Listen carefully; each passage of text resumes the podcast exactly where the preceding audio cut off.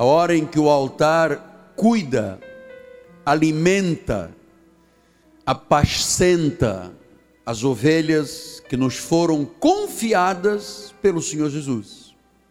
Esta é uma hora tremenda, a hora que o pastor abre o alforge para tirar o pão da vida, a palavra do Senhor. O tema de hoje, o que a Páscoa nos oferece? Abra sua Bíblia, por gentileza, em 1 Coríntios 15, versículos 1 a 4, diz assim a palavra bendita do Senhor: Irmãos, venho lembrar-vos o evangelho que vos anunciei, o qual recebestes e no qual ainda perseverais. Por ele também sois salvos. Veja, nós somos salvos por causa do Evangelho, da pregação do Evangelho. Se retiverdes a palavra, diz o apóstolo São Paulo, tal como vos la preguei,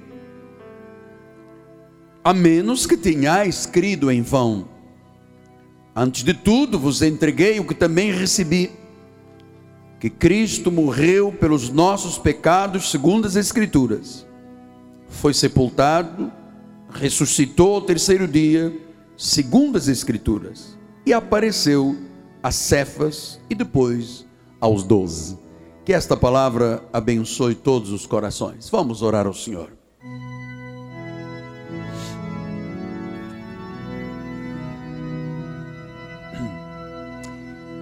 Deus bendito e amado, Senhor de senhores,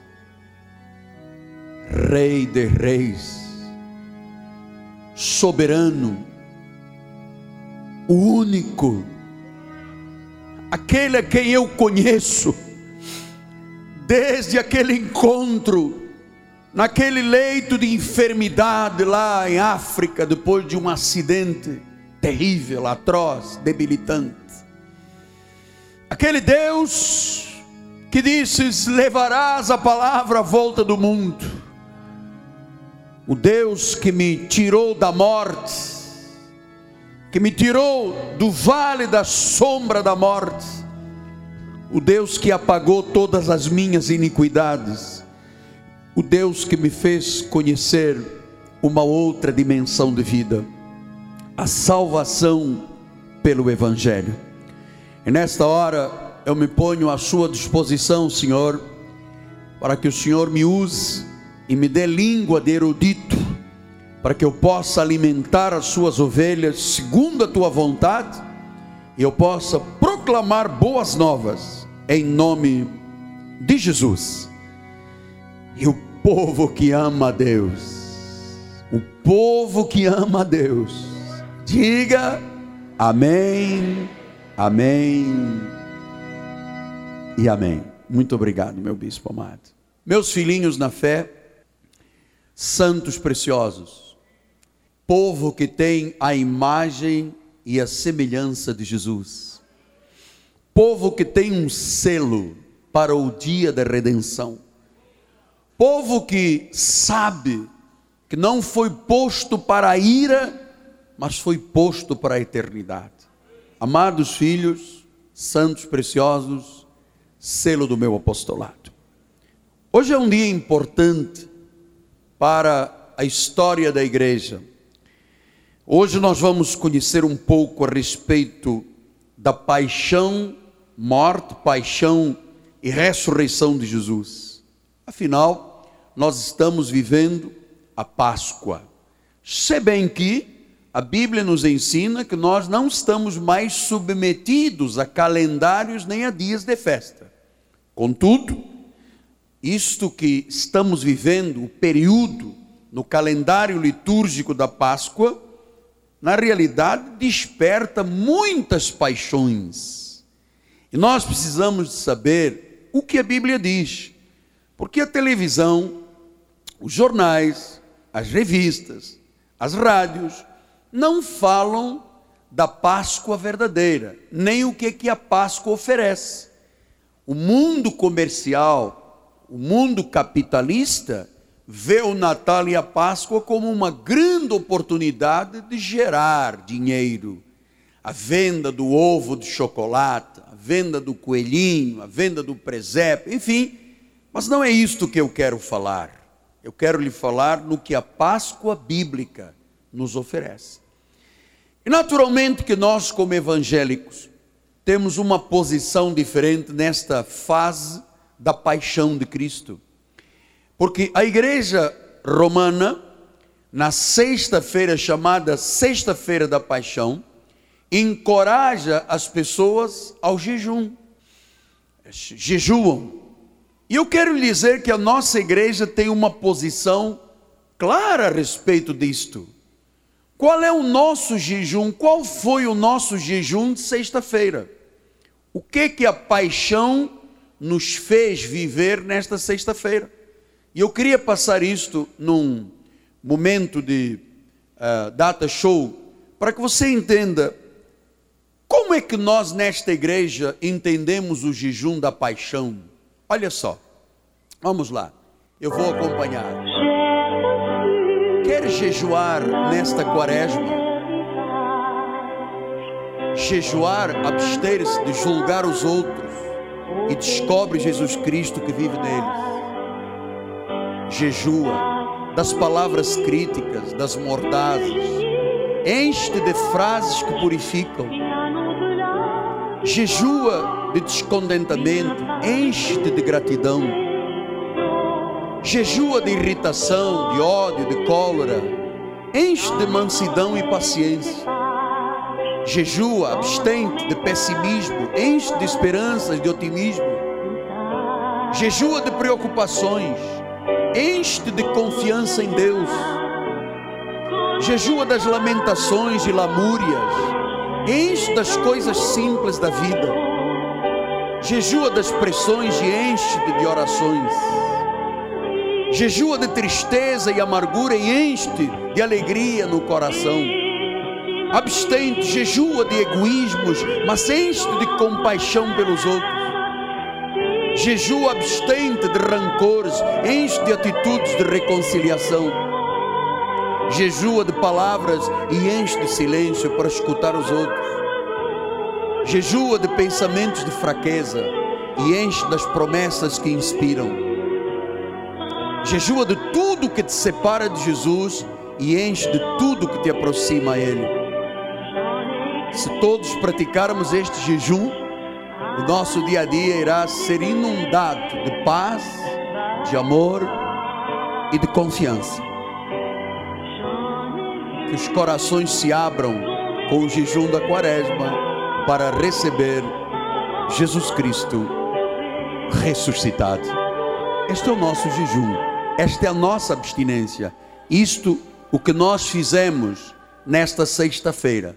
Não deixamos de comer, nós nos abstivemos, jejuamos destes males que fazem mal à vida. Portanto, eu queria, em primeiro lugar, lhe dizer como é que esta igreja entende a sexta-feira da paixão, o jejum da quaresma. Em segundo lugar, nós temos que saber o que que o evangelho diz a respeito da Páscoa. Olha lá o que diz o versículo 3. Antes de tudo vos entreguei o que recebi, que Cristo morreu pelos nossos pecados, segundo as Escrituras. Então, a primeira notícia é que Cristo morreu pelos nossos pecados. Segundo lugar, diz o versículo 4, ele foi sepultado e ele ressuscitou ao terceiro dia, conforme as Escrituras. Então, este é o conhecimento que o amado irmão senhora de Deus, o jovem do Senhor, a família de Cristo, tem que entender a respeito deste período que estamos vivendo. Cristo morreu, Cristo foi sepultado, Cristo ressuscitou. Portanto, esta é a mensagem do Evangelho. Agora, há uma pergunta que certamente você faz, e se não a verbaliza, você até questiona lá dentro do seu coração, como eu tantas vezes fiz. Por que que Jesus teve que sofrer as agruras da cruz? Por que, que ele teve que ser sepultado? Por que, que ele teve que ressuscitar? Qual a razão? Não haveria um caminho, um atalho para evitar o sofrimento do Cordeiro de Deus? Não. Esses são planos predestinados de Deus. Deus estabeleceu que em Cristo o Cordeiro perfeito teria que morrer, derramar o seu sangue, ser sepultado e ressuscitasse. Agora, por quê? Você vai aprender algumas coisas importantes a respeito da Páscoa. Em João 3, 16 e 17 diz assim: Deus amou o mundo de tal maneira que deu seu Filho unigênito para que todo que nele crê não pereça, mas tenha vida eterna. Versículo 17: Porquanto Deus enviou seu Filho ao mundo, não para que julgasse o mundo, mas para que o mundo fosse salvo por ele. Então, teve que acontecer este fato, sim, porque só haveria salvação se Jesus viesse. Então, as boas novas do Evangelho, resumidas, são estas: Jesus veio para salvar. Diga isso: Jesus veio para salvar. Foi Ele que nos veio trazer do trono para a sua vida esta ponte que nós precisávamos para a salvação, para a vida eterna. Se Jesus não tivesse feito isto, todos nós estaríamos irremediavelmente condenados para a perdição. Então, nós evangélicos e cristãos temos que crer na vida, temos que crer na morte, mas acima de tudo, temos que crer na ressurreição, para sabermos uma coisa muito importante que eu quero abrir o meu coração hoje: o quanto Jesus nos ama. A Bíblia diz que Deus amou o mundo. Este mundo não é o mundo terra, cosmos, nem é o mundo aion da perdição. Há um mundo a palavra original grega pelo qual Jesus morreu, pelo qual Jesus deu a sua vida, os perdidos que ele veio buscar, da palavra original grega okumene, o mundo da salvação. Então diz que a Bíblia diz que Deus amou o mundo, Deus amou aqueles para os quais ele veio. E ele disse de tal maneira que ele se entregou. Você sabe, eu preciso lhe falar um pouco do amor de Deus. E hoje é o dia clássico para isto.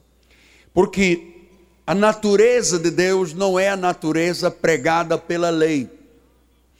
Você sabe, ontem na nossa palestra sobre dependência química, o nosso excelente bispo Sérgio do SOS dizia: muitas pessoas que chegam aqui para se tratar vieram das igrejas da lei cheios de culpa e de acusação, e então a forma de fugirem desta culpa e desta forma ah, maligna da lei imperar sobre as pessoas foi buscar a droga.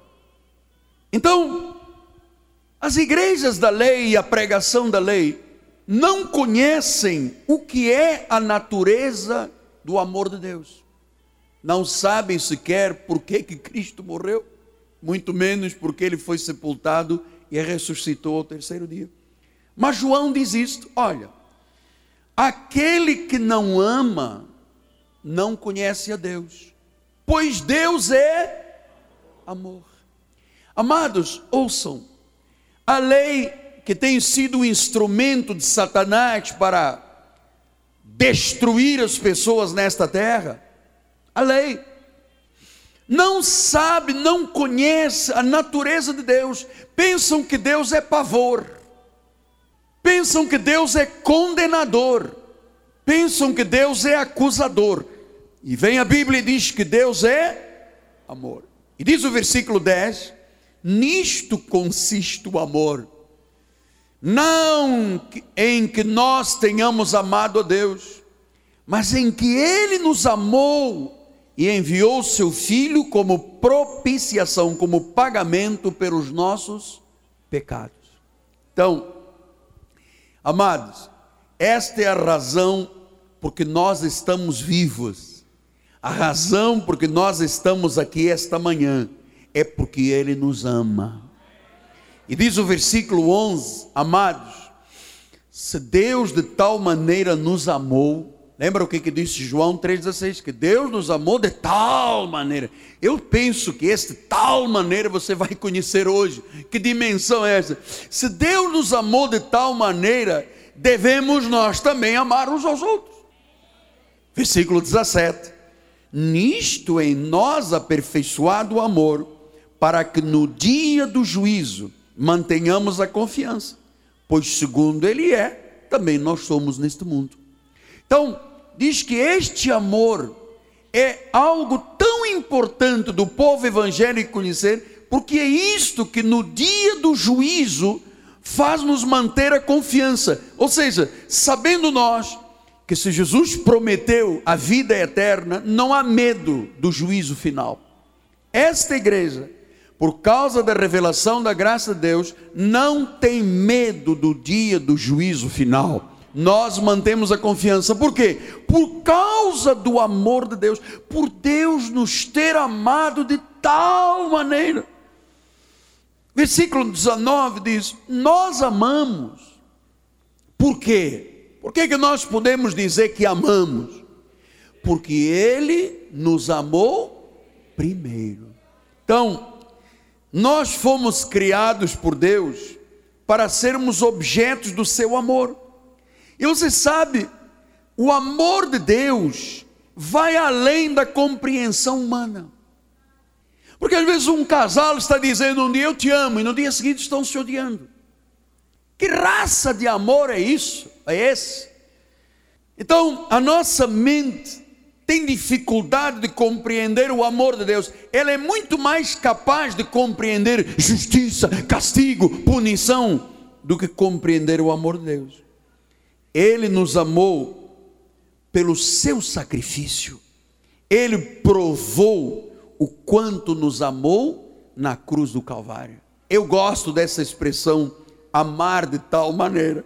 E disse em 1 João 3,1: Vede que grande amor nos tem concedido o Pai, a ponto de sermos chamados filhos de Deus. E de fato somos filhos de Deus. Diga, eu sou filho de Deus. Por essa razão o mundo não nos conhece, porquanto não conheceu a Ele mesmo. Ou seja, quem não conhece Jesus, não conhece a dimensão do amor de Deus. E esse, vou lhe dizer, é o grande drama do povo evangélico à volta do mundo. Então diz o versículo 2: Amados, agora, hein? João diz agora, não depois, não na vida eterna, agora, somos filhos de Deus. Diga agora eu sou filho de Deus. E ainda não se manifestou o que haveremos de ser Sabemos que quando ele se manifestar, seremos semelhantes a ele, porque haveremos de vê-lo como ele é. Esta é a confiança do amor de Deus. Diga assim: Eu verei ao Senhor Jesus, e eu verei como ele é, não como um juiz condenador, mas como um Deus que ama. Isto é maravilhoso. Isto é maravilhoso. Você sabe, às vezes eu ponho-me a pensar assim: o Criador do universo, aquele que diz: haja sol, lua, estrelas, mares, criou animais, pegou um pedaço de terra, fez o homem, soprou, deu alma vivente. Esse Deus, Criador, se interessa por mim e por você. É maravilhoso. Pastor, então o que que o senhor diz que Deus amou de tal maneira? O que que é tal maneira? Efésios 3, 18 e 19 diz qual é esta dimensão. A fim de você poder compreender com todos os santos, com a igreja, qual é a largura, o comprimento, a altura, a profundidade e conhecer o amor de Cristo que excede todo o entendimento. Quando você conhece o comprimento, a altura, a profundidade do amor de Deus, você é tomado de toda a plenitude de Deus. Pastor, enquanto eu não conheço o amor de Deus, não sou tomado de plenitude de nada. ando aí brigando com Deus, reclamando que Deus não faz, que o demônio, que o diabo, porque eu não estou compreendendo, eu não estou entendendo este amor que excede todo o entendimento. E eu sei que isto é verdade. O amor de Deus excede todo o entendimento. Nós compreendemos e temos entendimento do amor humano. Compreendemos o que é o amor fileo, do grego, o amor entre pais e filhos Compreendemos o que é o amor ágape, o amor entre irmãos da fé. Compreendemos o que é o amor eros, entre marido e mulher. Mas o amor de Deus, cara, que foi capaz de ir lá num hospital do exército em África, naquela cama de dor, de putrefação, de desengano médico, de abandono de família, com exceção da mãe, foi capaz de contrariar a medicina que disse que eu iria amputar uma perna, que eu iria ficar de cadeira de rodas.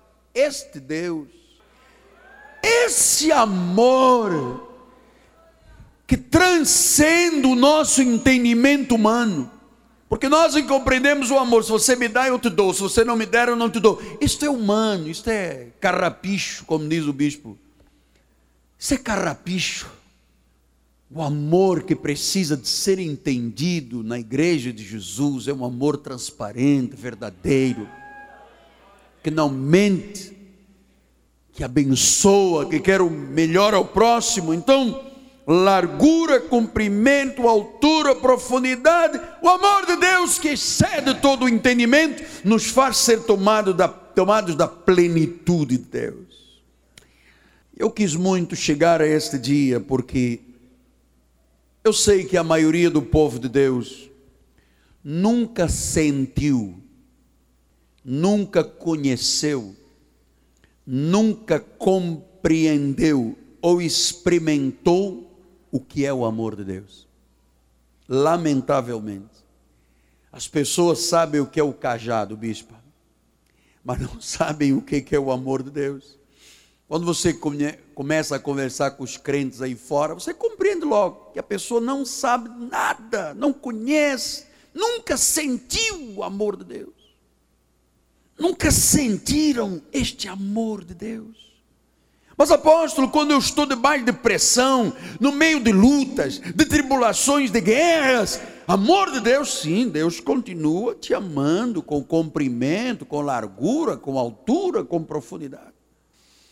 Apóstolo, por favor, mas quando eu erro, quando eu peco, Deus continua a te amar com largura, com comprimento, com altura e profundidade.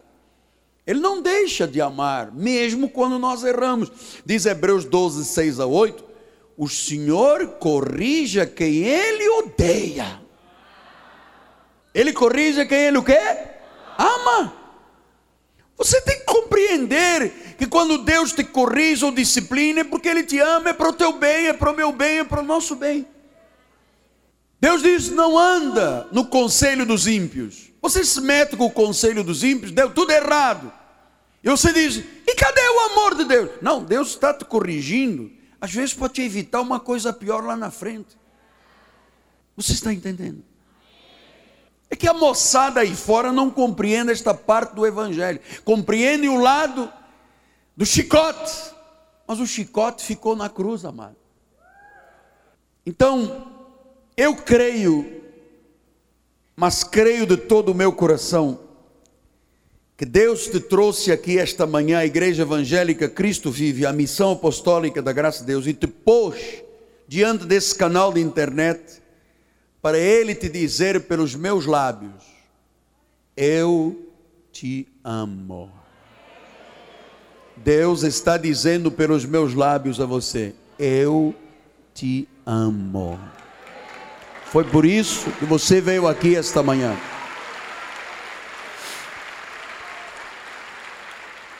Então, eu tenho que compreender e reconhecer este amor. Que não é um amor fajuto. Não é um amor que ama e já não ama.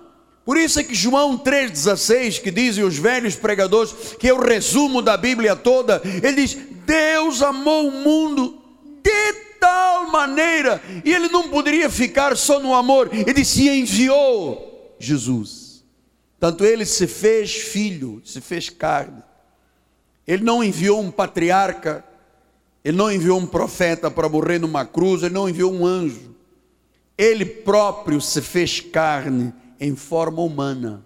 Ele veio, ele diz: Gente, estou aqui. Mas o filho de Maria. Mas ele é o carpinteiro. Como é que pode? É o filho de José. Ali era um véu. A carne dele era um véu. E diz que quando o véu se rasgou de alto a baixo, por trás daquela carne estava o próprio Deus.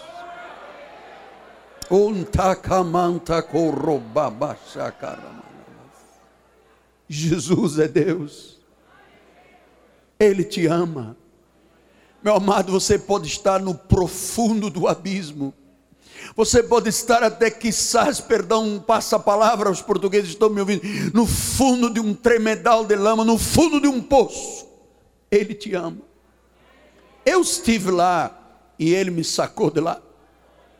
Eu estive no inferno do hospital militar, Deus me tirou de lá. Ele nunca deixou que a minha vida fosse envergonhada. Ele nunca deixou que eu fosse o opróbrio desta terra. Ele me ama. É por isso que ninguém, minha madrinha, precisa me puxar a orelha para me tirar da cama para orar. Eu sei que eu preciso todos os dias de estar nesta intimidade, saber o quanto Ele me ama, mas eu preciso de o amar também. Paulo disse aos Filipenses 2, 6 a 11. Ui, que mensagem maravilhosa.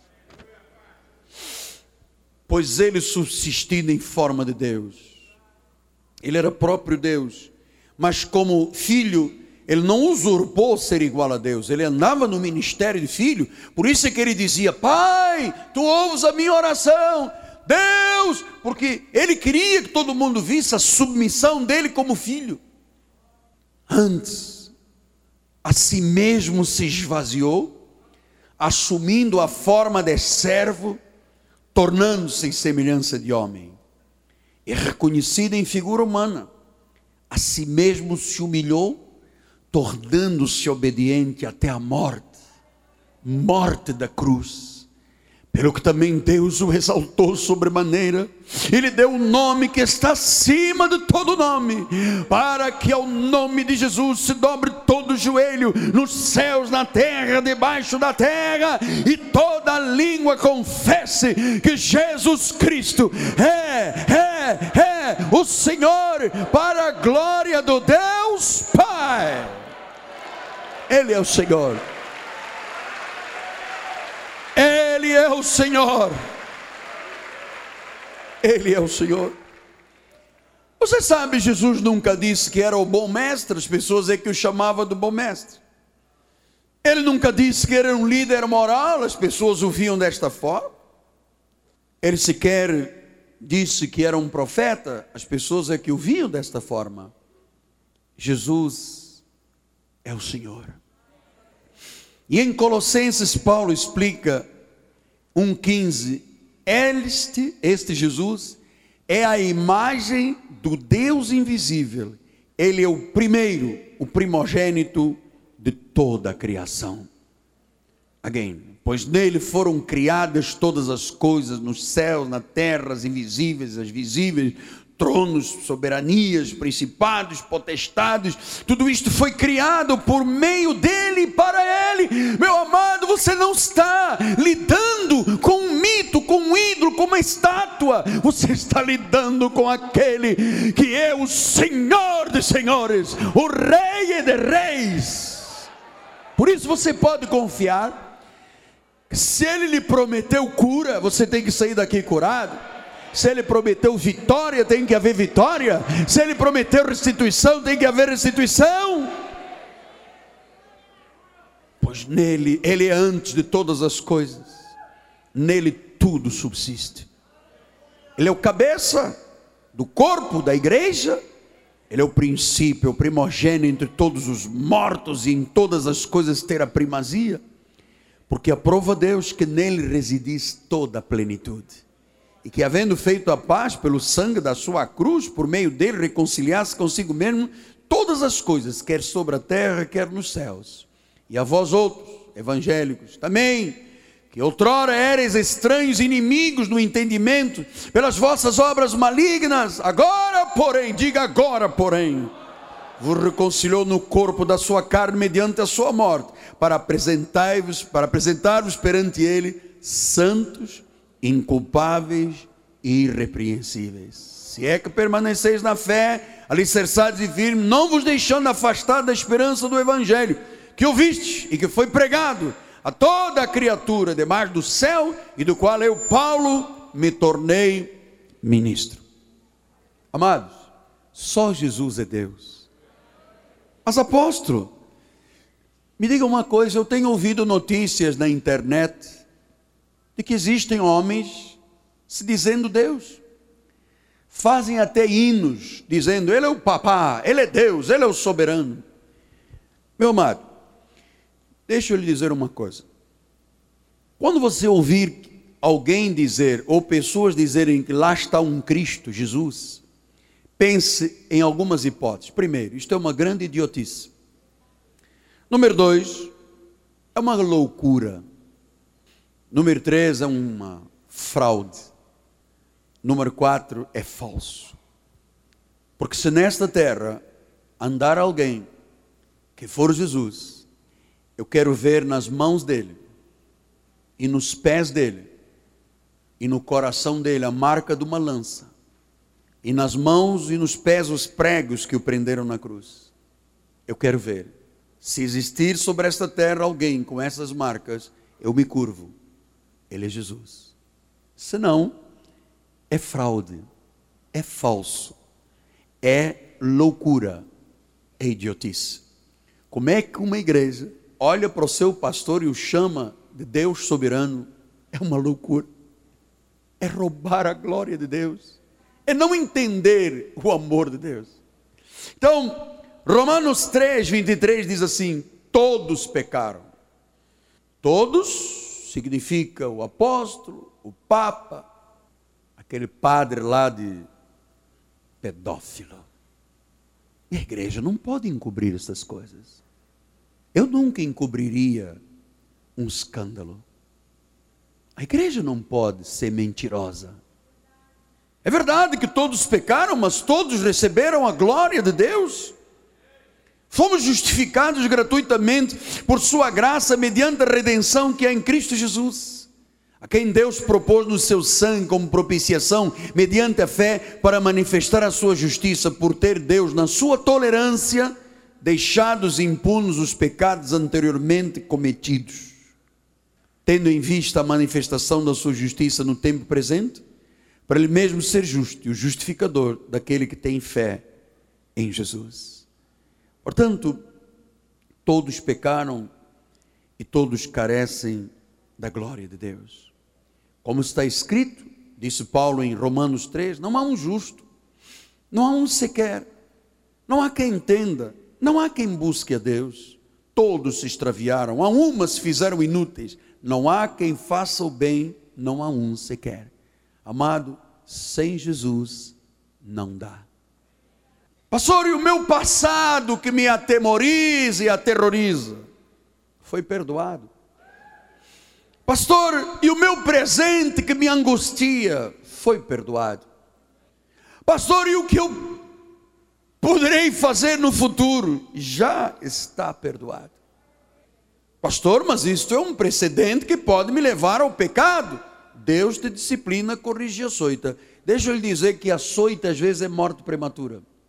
Não brinca com Deus.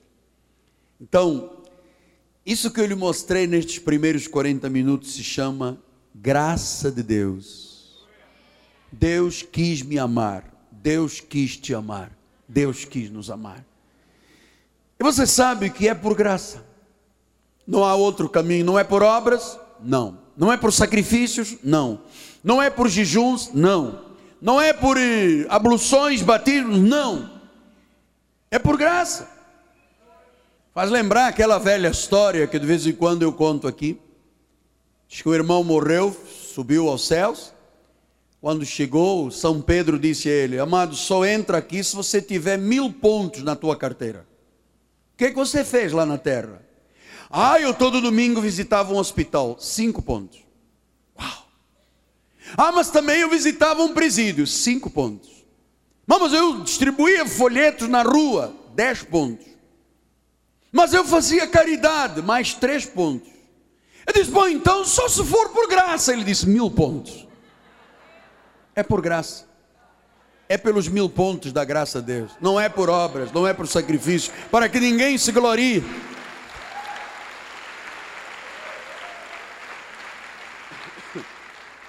Portanto, em Mateus 27, 45 e 46, fala desse momento, da hora sexta até a hora nona, quando houve trevas sobre a terra, e diz o versículo 46: Por volta da hora nona, clamou Jesus em alta voz, dizendo: Eli, Eli, lama sabatani. Que quer dizer, Deus meu, Deus meu, por que me desamparaste? Você sabe por que ele se sentiu desamparado? Porque sobre ele estava a minha vida, a sua vida, o meu pecado, o seu pecado. Mas em João 19:30 diz a palavra, quando pois Jesus tomou o vinagre, disse: está consumado, está terminado, está perdoado. E foi assim, meu amado, foi assim que ele nos garantiu a vida eterna. Não há outro caminho, Jesus é o caminho. Este é o plano de Deus que Deus fez antes de nós chegarmos a esta terra. Em Efésios 1, 4, 5, Deus disse: Assim como nos escolheu nele antes da fundação do mundo, para sermos santos e irrepreensíveis perante Ele, e em amor nos predestinou para Ele, para a adoção de filhos, por meio de Jesus, segundo o beneplácito da Sua vontade. Não foi livre-arbítrio, amado. Não foi livre-arbítrio. A Bíblia não fala em livre-arbítrio. Isso é mentira. Foi pela beneplácito da sua vontade. Portanto, a diferença entre religião e Jesus é que na religião você tem que fazer tudo. Em Jesus você não faz nada. Tudo já foi consumado. Está completa a obra, está terminada. Portanto, você deve confiar nessa palavra deve se apropriar destas verdades, deve ter gratidão a Deus, porque foi Ele quem disse, em João 3,16, que Deus amou o mundo de tal maneira que deu o seu Filho, para que aquele que nele crê não, não pode perecer. Se, um, se uma ovelha perecesse, uma, Jesus não seria Deus. Tito 2,11 diz isso. Por quanta graça de Deus se manifestou Salvador a todos os homens, todos os eleitos, educando-nos para que, renegadas a impiedade das paixões mundanas, vivamos no presente século sensata, justa e piedosamente aguardando a bendita esperança e a manifestação da glória do nosso grande Deus e Salvador Jesus Cristo, grande Deus, o qual a si mesmo se deu por nós, a fim de remir-nos de toda iniquidade e purificar para si mesmo um povo exclusivamente seu, zeloso e de boas obras. Portanto, se você é um católico apostólico romano está me ouvindo, se você é um espiritista, se você é um hindu, um judeu, um budista, um muçulmano, ou quizás uma pessoa sem religião, se você segue me ouvindo, se isto traz sabor à sua vida, é porque você é um eleito de Deus. E você teria que saber hoje que Jesus morreu por você, ressuscitou por você e vive por você. Creia em Jesus e você não perecerá. João 3,16 ele diz: E terá a vida eterna. Agora chegamos aos cinco minutos finais. Porque esta promessa as igrejas não conhecem. Só conhecem que Deus amou o mundo de tal maneira. Depois assim, o irmão foi para o inferno, perdeu a salvação, Deus tirou do livro da vida. Porque a Bíblia diz que não, que Deus amou o mundo para que não pereça e tenha a vida eterna. Pastor, como é que isto na prática se dá? Como é que eu posso receber isto na minha vida? Romanos 10, 8 diz assim: Porém, que se diz a palavra está perto de ti na tua boca e no teu coração. Isto é a palavra da fé que pregamos. Se com a tua boca confessares a Jesus como Senhor e em teu coração creres que Deus o ressuscitou dentre os mortos, serás salvo. É com o coração e com a boca que se confessa. Versículo 10 diz, versículo 11 diz: Porque a Escritura diz: todo aquele que nele crê não será confundido. Porquanto a Escritura diz, versículo 12, por favor, versículo 13: Porque todo aquele que invocar o nome do Senhor será salvo. Pastor, é assim tão simples? É assim tão simples. Foi por isso que Jesus morreu. Foi por isso que estamos celebrando a Páscoa. 1 de Pedro 3, 1, 3 assim diz: Bendito Deus e Pai nosso Senhor Jesus Cristo, que segundo a sua muita misericórdia nos regenerou para uma viva esperança mediante a ressurreição de Jesus Cristo dentre os mortos, para uma herança incorruptível, sem mácula, imarcessível, reservada nos céus para vós outros, que sois guardados pelo poder de Deus, mediante a fé. Meu amado, a fé te guarda para a salvação preparada para revelar-se no último tempo. E este último tempo é o tempo que nós estamos vivendo. Portanto, Salmo 34, 5 diz: Contemplai-o, acredite nisto que está sendo pregado, e a luz vai vir, você vai ser iluminado, e o vosso rosto jamais sofrerá vexame. Meu amado, sem Jesus a vida é uma bancarrota, sem Jesus é uma falência, sem Jesus não há luz. Sem Jesus a pessoa sofre o vexame da droga, do álcool, da prostituição, da mentira, do descalabro da sociedade. E eu queria terminar, porque há uma pergunta que você tem que responder esta manhã. Não sou eu que vou responder por você, porque não posso. A mesma pergunta que fez Pilatos à véspera da morte de Jesus. Em Lucas 27, 22, Pilatos faz a pergunta mais importante da vida. A coisa mais importante não é a casa, o carro, o trabalho, o dinheiro. É que farei então de Jesus chamado Cristo? Esta é a pergunta mais importante. O que eu te passei hoje foi um seminário gracioso. E agora, o que, que você vai fazer com Jesus? vai jogá-lo numa cruz, vai chicoteá-lo, vai cuspir nele, vai esbofeteá-lo, ou hoje, aí no seu lugar, não precisa movimento, você vai se curvar diante dele e vai dizer: Tu és o meu Senhor. Tu és o meu Senhor. Tu és o meu Senhor. Você vai responder esta pergunta a Deus. Que farei então com Jesus chamado Cristo? Você sabe o que, que a religião faz? Põe num boneco numa cruz e diz: Ali está Jesus. Outros põem dentro de uma caixa de vidro um boneco e diz: Ali está Jesus. Outros põem no pescoço, em ouro, cobre, prata.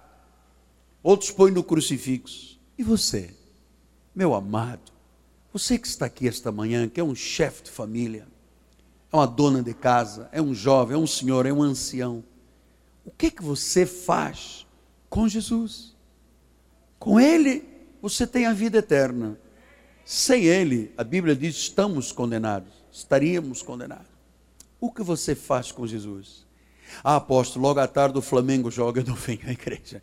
Você já disse o que você faz com Jesus. Você o despreza. Ah, mas amanhã tem chuva no Rio de Janeiro. Não dá, apóstolo, não dá. Você já disse o que você fez com Jesus, já tirou para escanteio. Pastor, eu não tenho coragem de dizimar. Você já disse. Qual é a tua confiança em Jesus? É nada. Você já o desprezou há muito tempo. Mas se você hoje,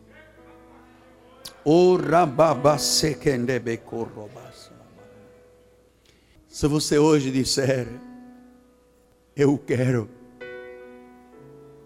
mesmo que eu não compreenda tudo que o apóstolo ensinou esta manhã, porque essa é a responsabilidade do apóstolo, mesmo que eu ainda não saiba tudo a respeito do meu Deus, eu quero receber como Senhor e como Salvador da minha vida. O que você vai fazer com Jesus? Ah, apóstolo, tem uma churrascada e uma peixada. Amado, então churrascada e peixada valem mais do que Jesus? Você já disse o que você fez com ele? O que você faz com Jesus? Pilatos perguntou, ele não soube fazer direito, ele o condenou. Curve a sua cabeça. Deus eterno, vive verdadeiro. Esta é uma hora de reflexão. Quais são os valores mais importantes da vida? Jesus ou o mundo? Igreja ou as trevas? E nós não queremos sair daqui esta manhã sem te responder exatamente contrário ao que Pilatos fez. Pilatos condenou, julgou e desprezou.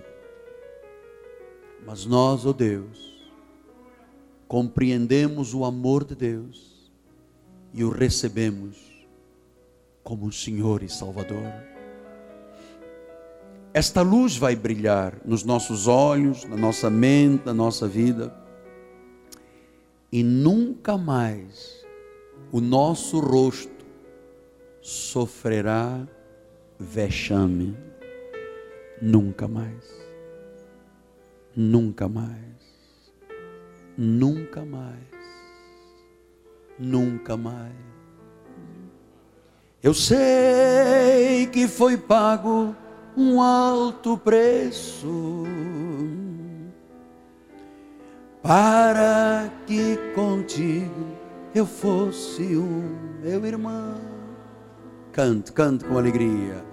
Quando Jesus derramou sua vida, ele pensava em mim, ele pensava em mim, pensava em nós.